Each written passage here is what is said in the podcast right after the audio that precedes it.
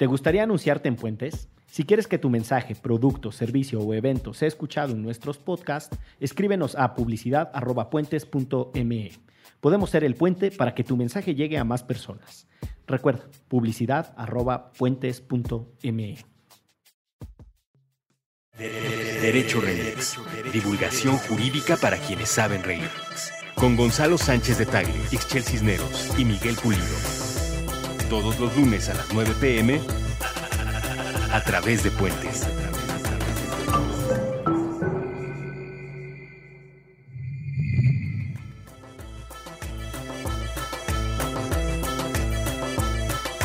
Hola, bienvenidos a Derecho Remix. En esta ocasión hablaremos de uno de los casos que más enredados están en este país, el caso Ayotzinapa, que tiene todas las deficiencias de investigación criminal, pero también tiene muchas de las deficiencias del trato que se les debe dar a las víctimas. Nos acompaña Omar García, quien nos compartirá desde la intimidad de la noche de Ayotzinapa, desde el acompañamiento, la crítica y una reflexión política muy importante.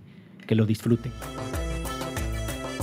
Buenos días, buenas tardes, buenas noches, bonita madrugada o cualquiera que sea la circunstancia temporal en la que estén escuchando Derecho Remix.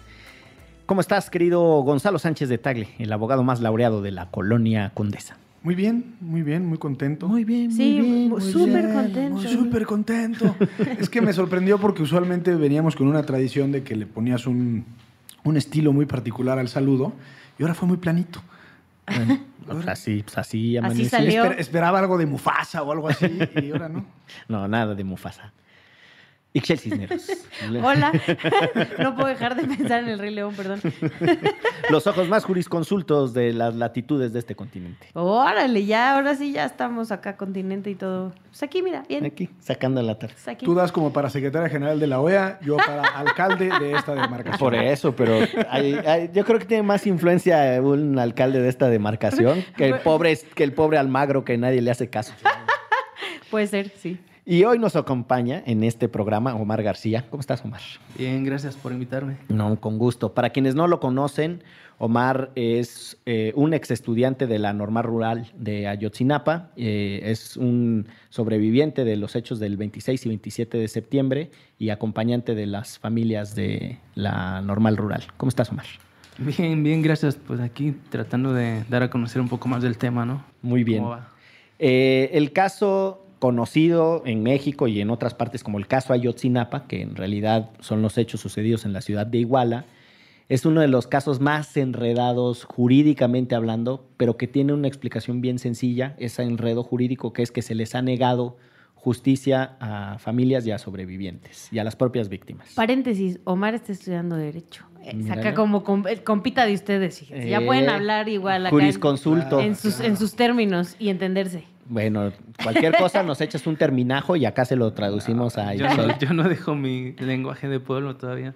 Muy bien, esa, esa es la No, opción. Así debe de ser. ¿ya ven? Ah, Y eh, pues justo el, el caso que tiene muchas eh, implicaciones, pues hay una parte que se hizo conocida nacionalmente porque el propio gobierno federal le dio mucho relieve con una conferencia de prensa que está instalada, me parece, en el imaginario colectivo de todos, ¿no? Que es la llamada conferencia de prensa de la verdad histórica.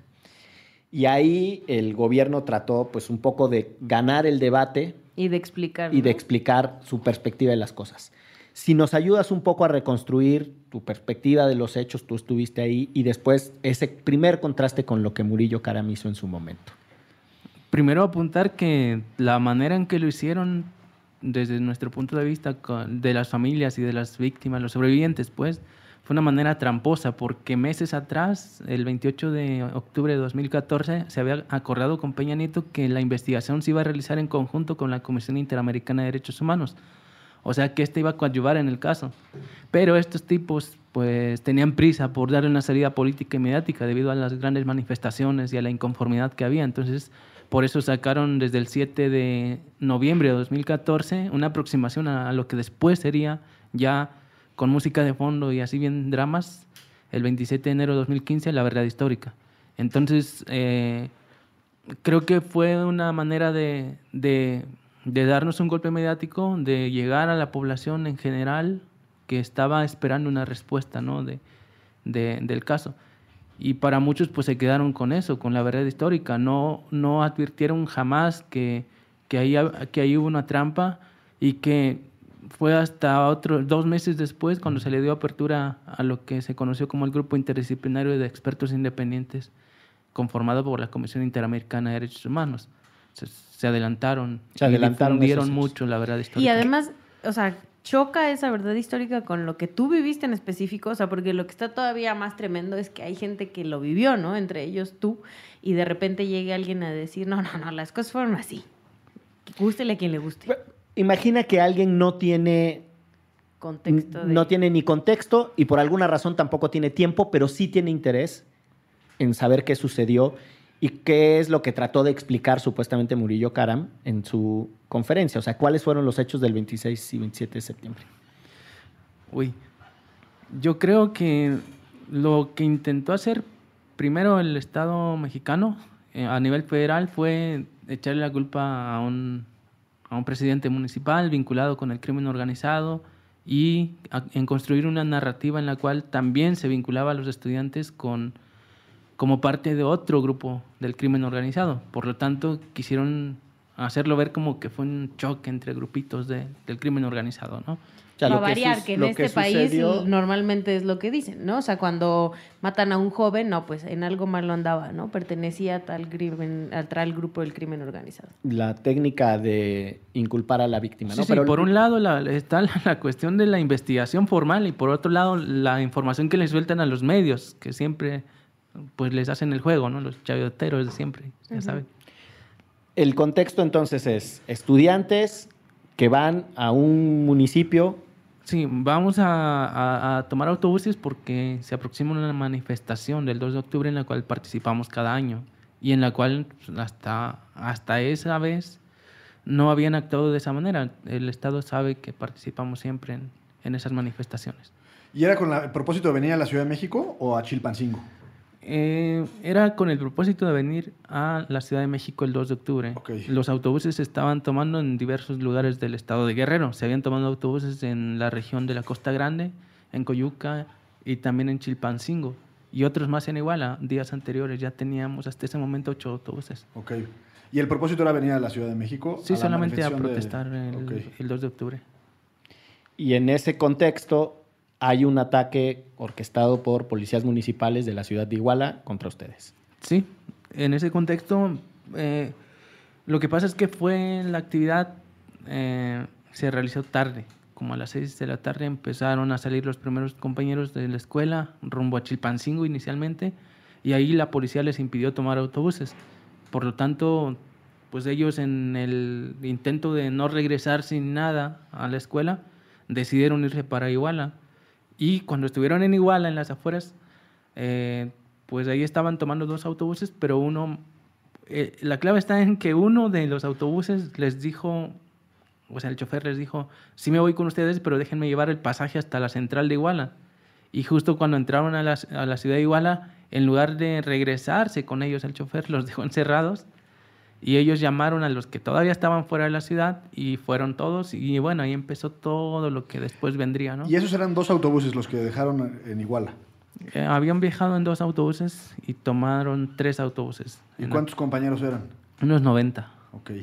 Y esa, esa, esa actividad de tomar autobuses para venir a la ciudad es lo que en la conferencia de prensa esa de la llamada verdad histórica, que ahora ya le ponemos contexto a lo que nos estás explicando, eh, Murillo Karam trató de presentar como una supuesta confusión entre grupos criminales que pensaron que ustedes están involucrados, los estudiantes están involucrados, y que esa confusión los llevó a una ejecución ordenada por un alcalde y que ahí se acababa, ¿no? Más o menos Sí, era sí, la sí, verdad exacto. histórica. Ahí, cuando llegaron a la central, los chicos tomaron más autobuses y, en- y salieron por diferentes lugares. Tres autobuses se fueron hacia el norte, dos hacia el sur, para encontrarse luego en la salida rumbo a Chilpancingo. Pero pues en el paso había terminado apenas el evento que tenía el alcalde y su esposa, que nosotros ni siquiera estábamos enterados de ese evento, ni siquiera íbamos a boicotear, como se intentó decir también. Eh, estábamos pasando por ahí. La policía ya los iba persiguiendo a los chicos, les iba disparando a los autobuses. Y bueno, eh, se supone que el, el ex procurador Murillo Karam habla de que hubo una confusión y que en las llamadas telefónicas que se hacían entre, entre grupos del crimen organizado o entre miembros de Guerreros Unidos, era que habían llegado los contras o los rojos a, a, alterar o a calentar la plaza, ¿no? Y cuando en realidad ellos ya sabían que éramos los estudiantes, porque desde hacía días estábamos haciendo esas actividades. O sea, perdona más para, para, para entender bien. Lo que dice Murillo Caram es que los estudiantes que habían tomado los camiones en Iguala eran, los, eran parte de los contras. Que eso pensaron. Que eso pensaron, pero que ese es, digamos, lo que manifestó Murillo. Eso manifestó Murillo según las llamadas que habían investigado. Que los, incluso que los presos, como Sidronio Casarrubias eh, y todos estos que presentó a la opinión pública como miembros del crimen organizado o de Guerreros Unidos, dijeron ahí vienen los contras, ¿no? O que entre los de Ayotzinapa venían infiltrados eh, algunos de los rojos, su grupo contrario a los Guerreros Unidos. Y entonces salen estos camiones y ¿qué sucede? Eh, no, no, no salen, o sea, no los dejan avanzar. La policía en determinado lugar. No, me refiero, salen de la estación, unos van para el norte, otros van para el sur. Van para el sur, van perseguidos por policías municipales, eh, les van disparando. Llega un momento en el cual de plano los detienen, las patrullas municipales, federales y hasta miembros del ejército ahí estaban. Eh, aunque digan que no. Aunque digan que no. ahí estaban por lo menos de observadores y como muchos casos ustedes sabrán en Iguala, siempre el ejército nada más cuida para que los demás operen, en fin. Eh, y ahí bajan a todos, les disparan, hay heridos, hay un, uno particularmente muy herido que es Aldo Gutiérrez Solano, que hasta el día de hoy permanece en coma. Y otros más pues son llevados en patrullas. Y según sin saber entiendo, hacia dónde. o sea, hay un segundo grupo que llega a ayudar, ¿no? Que entre ellos eres tú. Sí. Ah. Bueno, para, cuando los detienen en el periférico norte, a tres de ellos, tres de los autobuses, eh, cuando cae Aldo Gutiérrez al suelo, o sea, herido o muerto, según los compañeros, porque a mí me llamó uno de ellos, me dijo, tenemos un muerto. Y, y, pues no solamente a mí me habían llamado, ya habían llamado a otros chicos ahí en la escuela, todo el mundo andábamos corriendo, organizando para ver cómo íbamos a salir rumbo a, a Iguala. No teníamos transporte.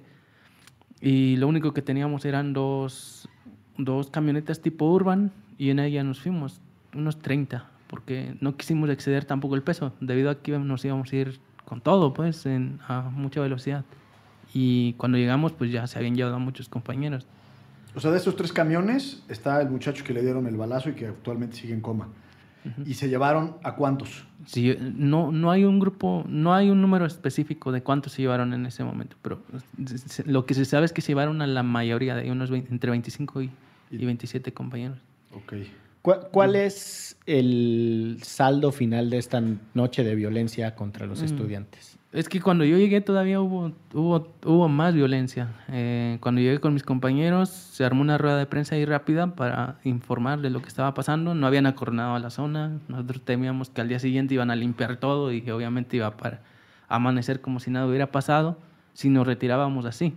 Por eso se convocó la rueda de prensa. Se dio la rueda de prensa como a la medianoche y justo cuando se estaba dando eso vinieron otra vez a dispararnos y otra vez a correr, ¿no? En fin, que el saldo final fue de seis muertos, entre, entre ellos tres estudiantes y otras personas civiles, una, una señora, unos, un, un, jugador del equipo de los avispones de Chilpancingo y entró el chofer. Que era un chavito, ¿no? El jugador. Un chavito de unos 15, 16 años. Y unos 25 heridos, de 25 a 40 heridos en, en la medida de la gravedad, ¿no? Y, y, y por los 43 desaparecidos. O sea, que la larga noche de, violencia después da paso a un conjunto de reclamos que se incrementan, primero, es mi perspectiva, muy aislado solo de ustedes, levantando la voz, pero que se hace un tema de discusión estatal y nacional cuando salen los videos en donde se ven a tus compañeros siendo trasladados en las camionetas eh, policiales, como que esa imagen de los videos hace que el tema tome una relevancia eh, de discusión política y de discusión mediática muy elevada. Eso hace en otra cadena de hechos lo que tú nos planteas, ¿no? Cuando se reúne Peña Nieto con los familiares, acuerdan que va a haber esta colaboración con el sistema interamericano eh, en función de la presión, de las movilizaciones, etcétera. Y cuando sienten que el agua de otra modalidad de investigaciones les va a llegar al cuello, Murillo Karam sale con esta conferencia de prensa, que ya nos narraste, la de la verdad histórica, que tiene un sesgo en, en los planteamientos. Y el sesgo... nos- Donde además, o sea, justo, o sea, sí hablas un poco de la verdad histórica, pero donde se dice que eh, personas del crimen organizado mataron y quemaron a los estudiantes en un basurero. Que esa es la secuencia de la verdad histórica, Ajá. ¿no? Que los estudiantes estaban involucrados con los contras, que supuestamente en uno de los camiones había, no sé qué tipo de droga, pero algo de droga había, y que eso fue lo que motivó, digamos, la intervención del otro grupo. del Lo de la organizado. investigación de la droga no es parte de No es la parte, al contrario, es- Justo, lo del GIEI les dice, a ver, ¿no? Ahí, ahí tendrían que investigar un poco más. La verdad histórica solo es, hubo ahí un pleito, a lo mejor una confusión, a lo mejor sí hubo estudiantes infiltrados de los contras, y o sea, y mencionan nombres de algunos de los estudiantes que eran parte de los rojos. Y segundo capítulo, Segundo capítulo, los detienen, los matan y los queman. Punto y se acabó la verdad histórica. ¿No? Toman las cenizas y las van a tirar a un río Ajá. en bolsas de plástico. que es el basurero, los puntos son el basurero de Cocula, que es en donde dicen que hicieron La quema. la quema, Ajá. un- un- que ordenaron una pila, pusieron los cuerpos y que supuestamente ahí eh, les prendieron fuego y que los, las cenizas se tiran en el río y la demostración de que ambas cosas sucedieron, supuestamente en la investigación de la PGR, es los restos que encuentran un solo resto, ¿no? Que Eh, además, o sea, era, es un pequeño hueso. ¿no? Exacto. O sea, no En- es que hayan encontrado el cadáver de una persona. que es, es un, un- un pequeño resto, y que esos restos coinciden además con cenizas encontradas en una bolsa que se atoró en un- una rama en río abajo, ¿no? Es, son, son los dos elementos de evidencia, si mal no estoy, que presenta Murillo Karam eh, como resultado de su investigación criminal, con Tomás Herón todavía como responsable de las investigaciones de la Agencia de Investigación Criminal. Sí. Que por cierto, ese hallazgo se realizó el 28 de octubre o 29 de octubre de 2014 sin que constara en el expediente. O sea, no, no lo. No No, lo quedó registrado. Se rompió la cadena se de rompió custodia. la cadena de custodia. Este Tomás Sembrón, Ce- Cerón de Lucio, salió, llevó a un preso desde, desde aquí de la Ciudad de México, desde su agencia de investigación criminal, hasta Guerrero, sin, sin sus abogados, por cierto, sin contar en el expediente y a, y a filmar todo eso, ¿no? Para que después ya le sirviera como elemento de prueba. Que sin ese, invitar preso a les- ajá, que ese preso fue el que les dijo supuestamente que habían arrojado las cenizas en ese río, ¿no? Entonces lo llevan, lo graban, pero sin este sin sus abogados, sin ponerlo en el expediente, y él les dice, sí, aquí los tiramos. Y casualmente encuentran esta parte de la evidencia, que es la que este, cierra con la verdad histórica. Y sin saber que había un periodista Que había un fotoperiodista escondido por ahí en el monte, que después les pasó las grabaciones al GI de la Comisión Interamericana de Derechos Humanos para su segundo informe, donde precisamente se veía cómo estaban eh, pues sembrando las pruebas. déjame seguir la, la línea cronológica entonces. Suceden los hechos, ustedes hacen sus movilizaciones, el caso adquiere relevancia nacional después de los videos, inician las presiones con, al gobierno de Peña Nieto, logran esta reunión con los familiares, hacen ciertos compromisos. Uno de esos compromisos es en Washington ante la Comisión Interamericana de integrar un equipo de asistencia al gobierno mexicano. En ese proceso, Murillo Karam se adelanta, saca la llamada verdad histórica, los familiares siguen insistiendo en que la investigación continúe con el apoyo del GIEI, que es este grupo internacional de expertos independientes o interdisciplinarios, si mal no estoy, eh, y el, el grupo este empieza a avanzar y empieza a copiar información que contradice la, la llamada verdad histórica. Más o menos ahí vamos en la secuencia Sí. de hechos. Gonzalo tenía Sí, un par es de que me voy, preguntas. me voy a salir de la secuencia de hechos porque la parte personal es la que a mí me tiene un poco pasmado. Eh, así que me disculpo, mi querido Miguel, Por favor. por regresar en el tiempo. Pero entonces, dan la conferencia de prensa, vuelven a llegar policías esta- eh, estatales, municipales, federales, digamos, con, lo- con lo que narrabas, que el ejército está ahí medio como de pues, viendo o atestiguando. ¿Y qué o sea, y, y- y ustedes qué hacen? ¿Salen corriendo? Este, ¿Cómo es que logras escapar? al periférico norte, donde a mí me tocó esa balacera, la última, supuestamente de la noche, eh, no, no sabemos si fueron eh, policías o fueron sicarios, ahí sí ya no ah, supimos. Lo que teníamos seguro es que los iban a mandar a ellos después de lo que habían hecho antes. De hecho, cuando llegamos le dijimos a los compañeros, platicábamos entre nosotros, tenemos que salir rápido de acá porque estos tipos van a mandar a los narcos para que mañana los medios digan que no fueron los policías, sino que fue el narco, como ya habíamos visto en casos como Tlaya o en otros lados del país, ¿no? que siempre eh, para, para lavarse las manos mandan a sus colaboradores. Entonces, ahí no estamos seguros si eran policías o eran sicarios, porque iban todos tapados, igual con armas de alto poder. Y salen corriendo todos. Sí, no, cuando la balacera, pues todos al suelo, nos tiramos y y una vez que, que estaban recargando, pues todos nos paramos y corrimos, excepto los que ya habían muerto. Sí, híjole. Y nos andábamos buscando auxilio por todas partes y justo pues el ejército también ahí andaba, ¿no? a mí me tocó básicamente eh, que el ejército llegara a la clínica donde estábamos resguardándonos y teníamos a uno de los heridos graves. Y es de la clínica donde los corren. Sí, de donde nos corren, nos interrogan, nos, nos dicen todo tipo de cosas. Por ejemplo, que nos lo, nos lo merecíamos. Por revoltosos. Por revoltosos, sí, sí, sí. Eso les dijo el personal del Crespo, ejército. El capitán Crespo y los del 27 Batallón de Iguala. Que llegaron ahí.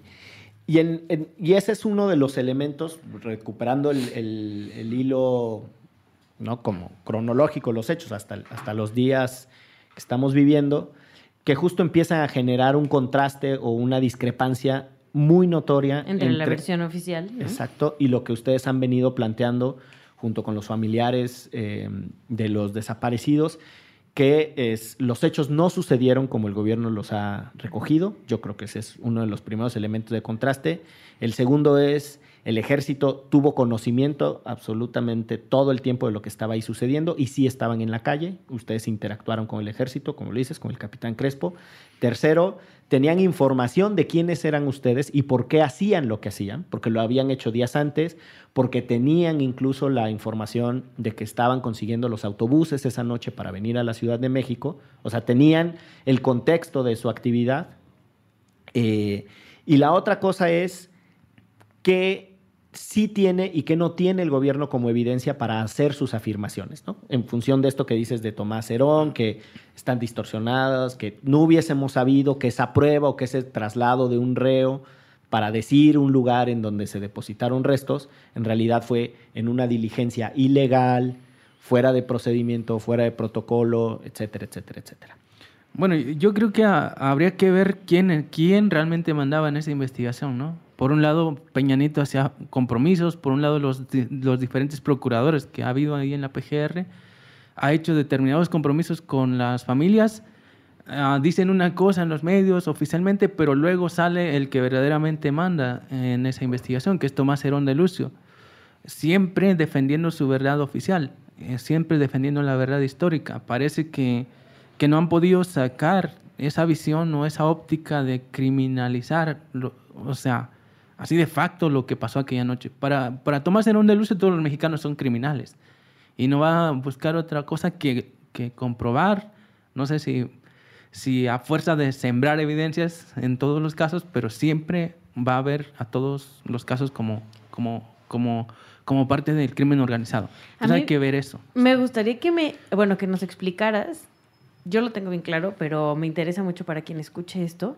¿Por qué toman esos camiones cuando van a las manifestaciones? ¿Y cuál es la forma en la que los toman?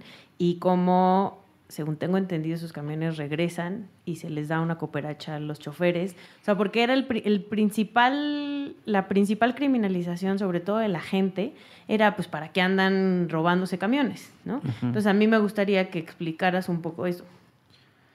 La toma de autobuses o expropiación, le llamamos nosotros en nuestro lenguaje, tradicionalmente ahí en Guerrero, eh, no es algo que hagamos solamente los estudiantes de Ayotzinapa, lo hacen los estudiantes de otras universidades ahí mismo, en, Chilpancingo.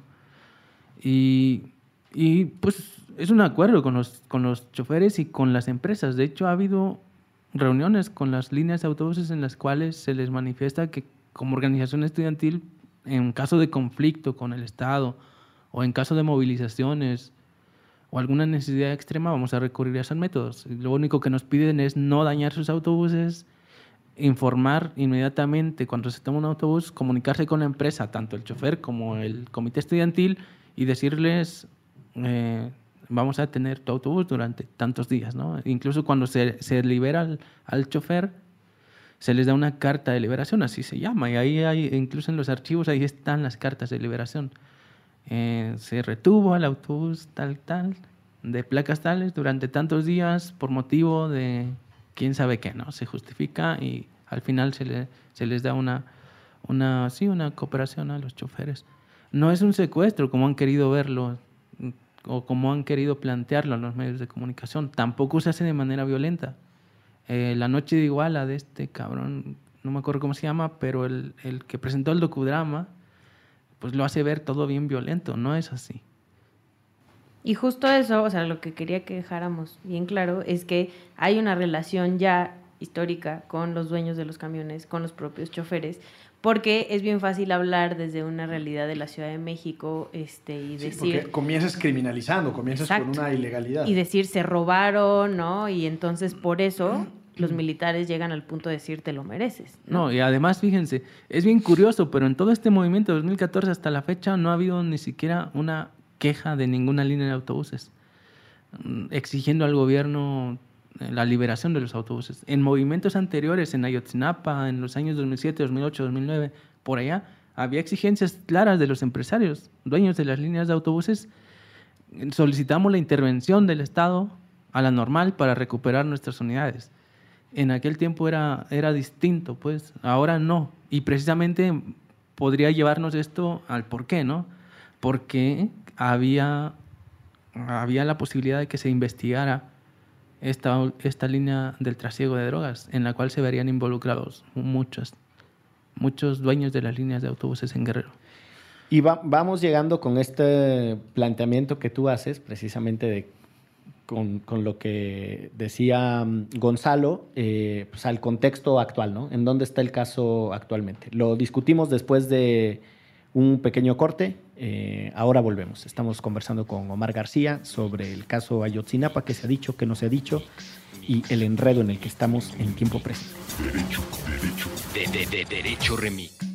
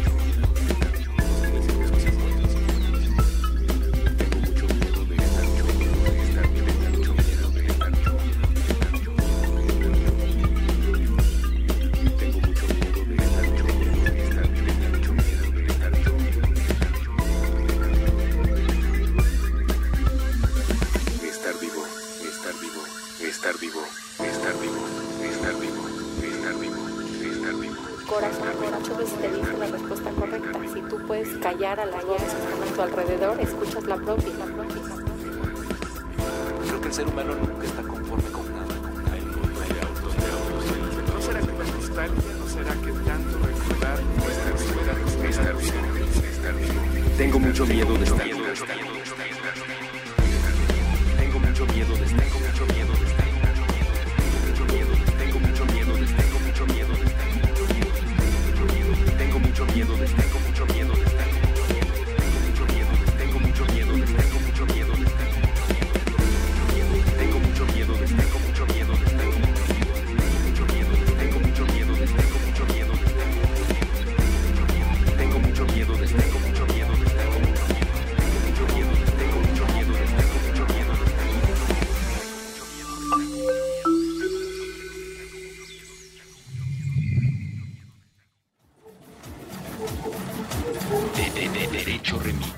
Volvemos a Derecho Remix, estamos hablando con Omar García y tenemos aquí muchas preguntas, como seguramente todos ustedes que escuchan, sobre el caso Ayotzinapa. Querido Gonzalo. Tengo muchísimas preguntas, tantas que no sé por cuál empezar. Pero nada, ahorita que estábamos platicando, me, me- me gustaría conocer tu opinión y que nos platicaras por qué, qué piensas tú de Guerrero. O sea, ¿por qué Guerrero, visto desde la Ciudad de México, parece que es el polvorín del país? Parece que, que se cae a pedazos, de verdad. Este, ¿Cuál es la realidad social de, Guerrero? ¿Por qué hay tantos grupos y salen nuevos y se acaban unos? Pues porque Guerrero es uno de los que en los cuales más algunos, o sea, hay muchos proyectos, ah, megaproyectos concesionados a diferentes empresas, no solo mexicanas, sino extranjeras, ¿no? Por ejemplo, la minería. La minería genera muchos conflictos, eh, eh, división entre campesinos, despojo de tierras, de recursos naturales, etcétera, ¿no? Desplazamiento forzado de comunidades. El crimen organizado es uno de los principales problemas. Guerrero es el principal productor de amapola en el país. Eh, la pobreza pues, es una de las más visibles en, en el país también. Los niveles de educación, la marginalidad. O sea, Guerrero es donde más conflictos hay por, por todo esto, ¿no? Por toda esta desatención que se tiene hacia, hacia él. Entonces eso genera conflicto. La gente pues siempre anda exigiendo algún derecho. Entonces, es complejo. Ahora sí, yo creo que estaría bien este lo que sucedió en estos recientes días, ¿no? Que es un poco lo que había dicho el GIEI que se tenía que investigar, ¿no? Que había una posibilidad de que uno de los camiones este, eh, fuera parte del trasiego de drogas porque hay una línea clara de Guerrero a Chicago y surgieron nuevas este, evidencias este, hace unos días, ¿no? Bueno, después de la verdad histórica hubo dos informes del grupo interdisciplinario de expertos independientes. Al final concluyeron con cuatro grandes líneas de investigación que la PGR no había tomado en cuenta en su verdad histórica. La primera era el trasiego de drogas, precisamente, y un quinto autobús que la PGR no consideraba. Uno de los grandes móviles que ellos creían había dado lugar a tanta violencia aquella noche, como hipótesis, era el trasiego de drogas. La utilización de autobuses para trasladar la droga hasta algunas ciudades de Estados Unidos o al interior del país o a donde fuera, ¿no? La segunda gran línea de investigación era la telefonía móvil. Resulta que Murillo Karan había dicho que eh, los estudiantes habían sido calcinados en el basurero de Cocula con todo y sus ropas y sus equipos móviles. Sin embargo, muchos de los estudiantes y sus teléfonos móviles habían continuado activos semanas y meses después de los hechos, ¿no? Además, no se trataba solo de investigar los teléfonos móviles de los estudiantes, sino también todas las llamadas que se entrecruzaron aquella noche, que fueron alrededor de unas 5.000 llamadas, entre quienes ordenaban, quienes ejecutaban y todo lo demás. ¿no? Entonces, ahí está la clave, revisar las bases de datos, las sábanas, para descubrir qué decían, era una de las claves que nos darían pues el resultado, ¿no? Quiénes estuvieron involucrados. El ejército es la tercera gran línea de investigación, porque hasta el momento la Sedena había protegido a sus muchachitos en atención a la soberanía nacional, ¿no? Eso, eso lo dijeron entre comillas, ¿no? Porque No dejaban que No. los entrevistaran, ¿no? Jamás. Y no han dejado, ¿no? Y no han dejado. Supuestamente los, los interrogó la, la PGR, pero nosotros lo que hemos aprendido en todo el caso es que dejarle todo a la autoridad es no tener garantía de verdad. Si desde el principio trataron de engañarnos, no podemos confiar en ellos. Por eso es tan importante que en casos como estos de derechos humanos siempre haya, haya pues dos posturas, ¿no? Una, una investigación bipartita o tripartita, no sé, que pueda garantizar verdad. Entonces, la, última línea de investigación es la participación de otros municipios o de otros cuerpos policíacos de otros municipios, porque hasta ese momento la PGR solamente le había atribuido todo al municipio de Iguala. Sin embargo, hay evidencias suficientes de que un grupo grande de estudiantes pudo haberse, haberse trasladado o haberlos trasladado hacia otro municipio. En esa situación estamos. Y recientemente, pues, el Grupo Reforma Que o el ante, diario ante Reforma... esas, es- esos dos informes, la PGR no hizo nada. ¿no? No, o sea, nada más dijo que, ah, sí, gracias por participar, vamos a investigar y nada más. No, no, no, eso dijo la PGR, pero aparte, ¿qué, se, qué, qué hizo el Estado mexicano en su conjunto? Empezó a, a armar toda una situación en la cual fuera imposible que el grupo interdisciplinario de expertos independientes permaneciera más en el país, a pesar del compromiso inicial que hizo Enrique Peña Nieto, de que este grupo estaría en el país indefinidamente hasta que el caso se resolviera. Pero en cuanto empezaron a ver que estaban haciendo más de la cuenta, porque ya era incontrolable este- grupo, pensaron que con dinero o pensaron que como siempre lo manejan, pues eh, los iban a controlar.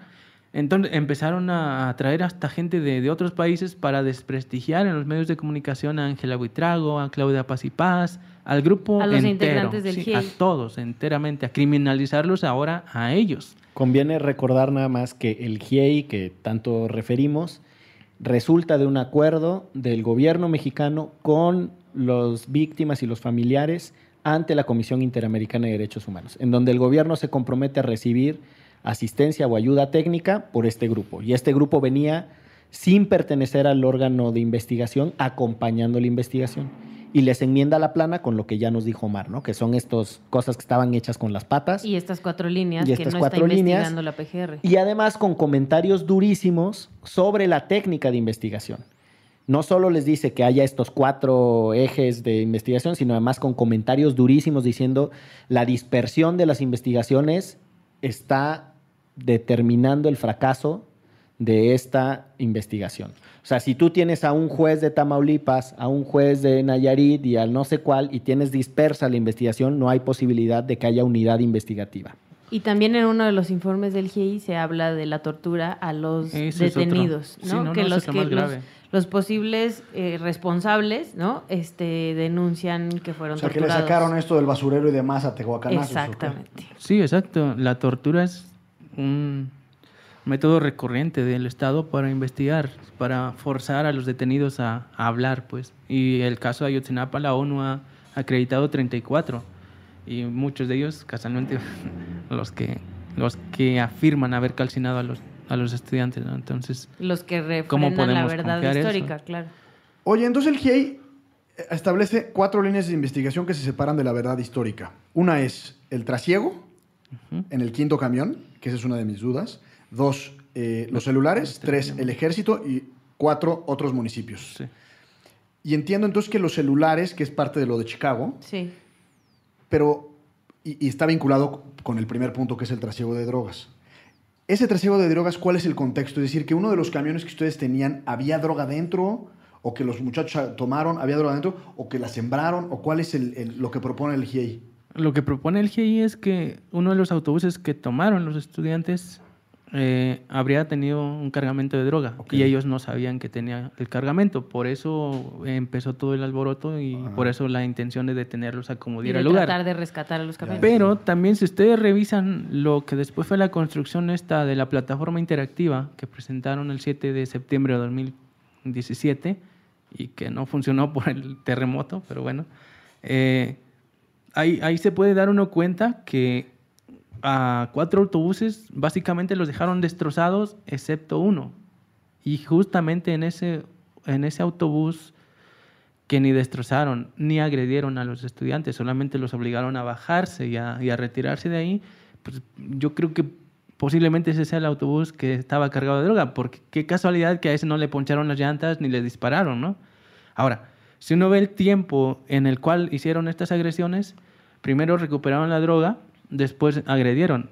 Para, ¿qué, necesidad tenían de agredir al, resto? Digo, ¿qué necesidad tenían ya, si ya de agredir si ya habían recuperado lo que supuestamente estaban recuperando? O sea, por eso nosotros eh, hemos insistido en que no solamente el móvil es el trasiego de drogas, el, el móvil también es político. Se trataba de Ayotzinapa, se trataba de los estudiantes que siempre andan, como ellos dicen, de revoltosos o en manifestaciones. Se trataba de alguien que de por sí le traían ganas, o sea... O sea, ya era, bueno, pues ya que estamos aquí, pues vamos a sí, matar dos sí, sí, pájaros de un tiro. Exactamente. O sea, hay un antecedente de violencia política contra ustedes, contra los estudiantes, contra la Sí. movilización social en. Guerrero, y eso da eh, parte también a hacer un ataque dirigido.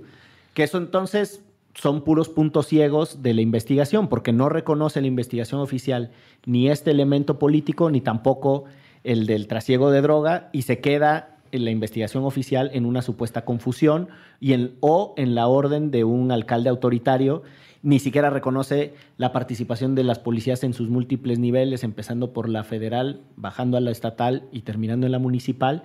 Y además una capacidad de coordinación entre policías de por lo menos siete municipios, si mal no estoy, que te habla de una estructura criminal operando en las narices del ejército. No, y con la ayuda del ejército. Si uno revisa casos anteriores de desaparición forzada, si uno va con los familiares de los otros desaparecidos de Iguala, las circunstancias en cómo desaparecieron a sus hijos o a sus familiares, te das cuenta de que el ejército básicamente se prestaba a, a escoltar a los sicarios para que hicieran su trabajo, básicamente. Entonces... Y ese es, ese, es, ese es otro tercer punto ciego de la investigación, es decir, los hechos de desapariciones masivas en Iguala, incluso previo a, a los eventos Sí. de los estudiantes. O sea, tienes tres cosas ciegas o no reconocidas en la investigación, el móvil político, el trasiego de drogas y un antecedente de descomposición espantoso ahí en, con un involucramiento del ejército en muchas dimensiones.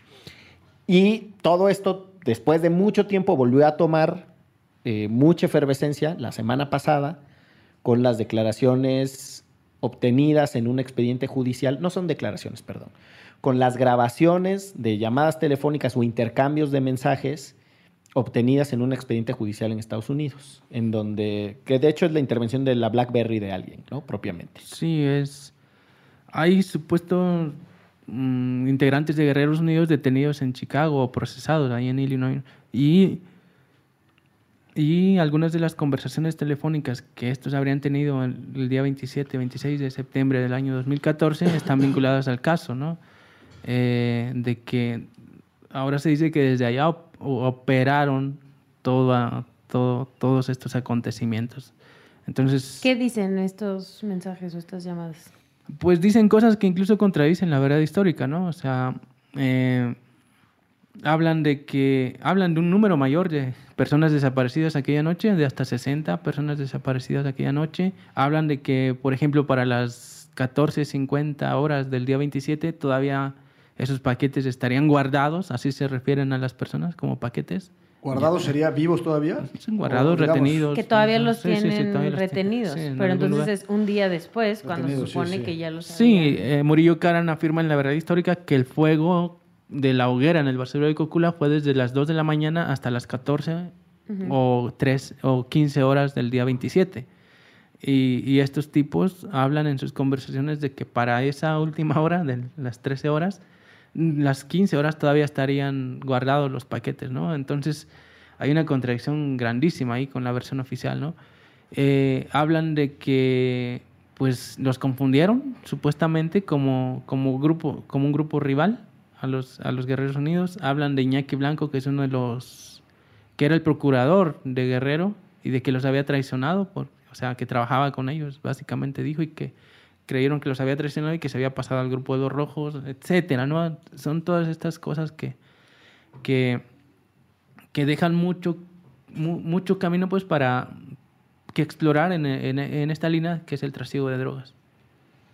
El caso de Yotzinapa es, me parece, sin dudas, el caso que marcó el sexenio en términos de violaciones graves a derechos humanos. Y mira que tiene Y, varios. y mira que han sucedido de como para enchinar la piel. Y es, fue una sacudida en la capacidad de esta sociedad de estremecerse ante la violencia. Hay casos similares como el de Tierra Blanca, Veracruz, en donde también se ve en un video a los jóvenes siendo detenidos por la policía, llevados por la policía, y no fueron capaces esos casos, el caso en sí mismo no tiene capacidad, pero en torno a esos casos no sucedió el nivel de solidaridad, de movilización social, de acción política como en el caso de Ayotzinapa. Y aún así, lo que quiero decir es el caso que más atención política, mediática y social ha tenido en el sexenio, y aún así tiene muchas aristas de impunidad. ¿Cómo lo viven ustedes? Pues nosotros lo que descubrimos es que el gobierno en primero no tiene voluntad para, para, para investigar casos como estos, ni la sensibilidad hacia las familias, a las víctimas, pues. En segunda, no tiene la capacidad, Perdón porque todo lo hacen con las patas. Perdón que te interrumpa, pero me cuesta mucho trabajo pensar, o lo pensaría en altísimamente, de, de una forma negativa, de, independientemente a que esté involucrado el gobierno municipal, etcétera, o sea, ¿cuál, cuál crees tú que es la razón de que el gobierno no tenga voluntad política para resolver esto? Hay un reconocimiento tácito, implícito, que el país está de color, te- teñido de color rojo, que se, le está, se nos está yendo de las manos a todos la seguridad. ¿cuál, cuál es tu hipótesis o tu intuición respecto a por qué el gobierno no, no, no, no ejecuta su trabajo de manera correcta? No, no, no lo sé. Yo creo que se debe a todos estos procesos burocráticos que existen en la administración y todo esto, ¿no? O sea, todo, eh, si me dicen lo hago y si no me dicen, pues no lo hago, ¿no? O venga dentro de tres días, o el ver que el de arriba no lo hace, pues los peritos, pues mucho menos lo van a hacer. eh, es, es por un lado eso, es por el otro lado que no hay voluntad política real de, de las autoridades, eh, ya los, los mandos, pues los, los que determinan todo, y por otro no hay capacidad. En, en esta lógica de que llevamos de la guerra contra el narco, que no se investigan bien ningún caso, pues más bien se ha formado un hábito de, medio hacer las cosas, ¿no? De, de engañar con cualquier investigación a las víctimas. En todos estos recorridos que hicimos a nivel nacional, nosotros nos encontramos con muchos familiares de víctimas también, a los cuales siempre se les ha tratado de engañar con falsas investigaciones. Hay gente que les han dado restos óseos que no les corresponden con sus familiares, cuerpos que no corresponden con su familiar, los entierran, después tienen que exhumarlos para identificarlos. Hay O sea, casos en los que han regresado vivos y les habían dado ya restos para que enterraran, ¿no? Entonces, pues sí, o sea, yo sí creo que tiene mucho que ver con que no tienen la capacidad, ¿no? Pero tampoco la voluntad política de hacerlo. Y también creo que en este caso en específico lo vemos tan claro porque es muy visible, o sea, fue muy visible, ¿no? El caso fue eh, demasiado publicitado, bueno, nunca es demasiado, pero muy publicitado. Si no, o sea, pero como ese, como dice Omar, hay un montón, ¿no? O sea, hay un montón de otros casos donde el, el gobierno mexicano tampoco hace su trabajo. La cosa aquí es que cuando se dieron cuenta que tenían que cumplir y tenían que hacerlo, intentaron inventar este y lo hicieron con bombo y platillo y con canción este cursi de fondo como dice Omar cerrarlo cerrar el caso para decir ya resolvimos y ya cumplimos y que se vayan los del GIEI y etcétera no pero al final pues las eh, las pruebas los testimonios están ahí Pero también se, se incluye una cuestión política en el asunto, porque a pesar de que hubo muchos peritos, muchos funcionarios, este, muchos investigadores que sí querían hacer las cosas, al final quienes determinaban eran los de arriba, eh, Murillo Karam, eh, Tomás Herón de Lucio, a cuántos, un día hay que investigar también a cuántos de la PGR, funcionarios bien honestos y bien cabrones que nos querían ayudar realmente y que incluso llo- lloraban muchas veces diciéndonos queremos pero no podemos y que renunciaron incluso, ¿no? Hay que, hay que ver el número de, de personas honestas que quisieron involucrarse así de corazón y con todo a este caso, pero que no los dejaron arriba. Entonces, sí, sí hay algo muy cabrón aquí en México respecto a, a investigar. Por otro lado, y sin justificarlos, porque esto es muy cierto también, eh, investigar casos como estos o cualquier violación a los derechos humanos eh, eh, eh, es pesado, es muy, es muy pesadísimo. O sea, yo no- ni siquiera me puedo imaginar el trabajo que tiene que llevar un perito o todo esto, ¿no? Debido al gran número que hoy existe de desaparecidos, que son más de 30 mil, a, a- los asesinatos extrajudiciales, las morgues en todos los estados seguramente deben estar hasta el tope, ¿no? En Chilpancingo, por ejemplo, pues ya no había ni espacio. En otros lados, o sea, yo recuerdo que un colombiano del Instituto Forense Colombiano decía, bueno, al ritmo que vamos y con toda la voluntad que tenemos, creemos que en 100 años vamos a, a- a a- identificar a los primeros mil desaparecidos, ¿no? Y un chingo de desaparecidos en, en Colombia, imagínate, aún con toda la voluntad. Ahora, cuando de verdad se empezaran a hacer bien las cosas en México, pues sí nos va a llevar años, incluso con la mejor de las voluntades, ¿no? Entonces sí es un problema serio que no, que no tenemos que, o sea, tampoco tenemos que cargarlo todo de que es una cuestión política. O sea, cuando de verdad se empiezan a hacer las cosas, aún así nos va a llevar mucho tiempo. Hace- está desmontado el Estado para resolver esta larguísima noche. Oye, Omar, ah, se ha escrito demasiado sobre, sobre el tema y hay muchos documentales y cuanta cosa. Desde tu perspectiva personal, ¿qué crees que le puede servir a la gente para tener una aproximación al caso, a la histórica lucha de las normales, a los sentimientos, la perspectiva, la vida de las víctimas, ¿qué le recomendarías a la gente para leer o ver algún documental sobre Ayotzi? Ah, pues primero yo les recomendaría la plataforma interactiva. Ustedes pueden poner en internet plataforma-ayotzinapa.org. El guion es medio, no es guion bajo. Y ahí pueden darse cuenta de todo lo que pasó aquella noche. No está de manera interactiva. Ustedes pueden explorar qué dijo quién, dónde estuvo tal militar, etcétera. Eso es, para un, ejercicio de reconstrucción forense extraordinario en, tercera dimensión, 3D, sí, genial. Es una cosa muy sofisticada. ¿quién, patrocina o quién echó a andar este proyecto? pues el, equipo de antropología forense, no me acuerdo el grupo de. O sea, pero particulares, privados. O sea, no el gobierno, pues. No, ah, no, organizaciones, organizaciones, defensores de derechos humanos. Sí, y la reconstrucción se hizo no y no solamente con base en los informes del GI, sino también con base en, toda la investigación que hizo la PGR, ¿no? O sea, es, una, es algo imparcial, ¿no? Es algo acá eh, decantado hacia nosotros, ¿no? Pues el documental Mirar Morir, de, de, de eh, para que vean también otro tipo de, de, de casos, ¿no? En, en, ahí en la en Iguala, eh, pues libros, la verdad es que hay muchos. Está el de Anabel Hernández, La verdadera noche de Iguala, está... Eh, está el de... Ayotzinapa, Horas Eternas, Paula Mónaco. El de, las tortugas. Ayotzinapa, El Paso de las Tortugas. El Paso de las Tortugas. Sí, el nuevo documental que estuvo... Y el de nosotros de las tortugas son perfiles de los 43 normalistas. O sea, eso más bien es para conocer quiénes son los 43 estudiantes.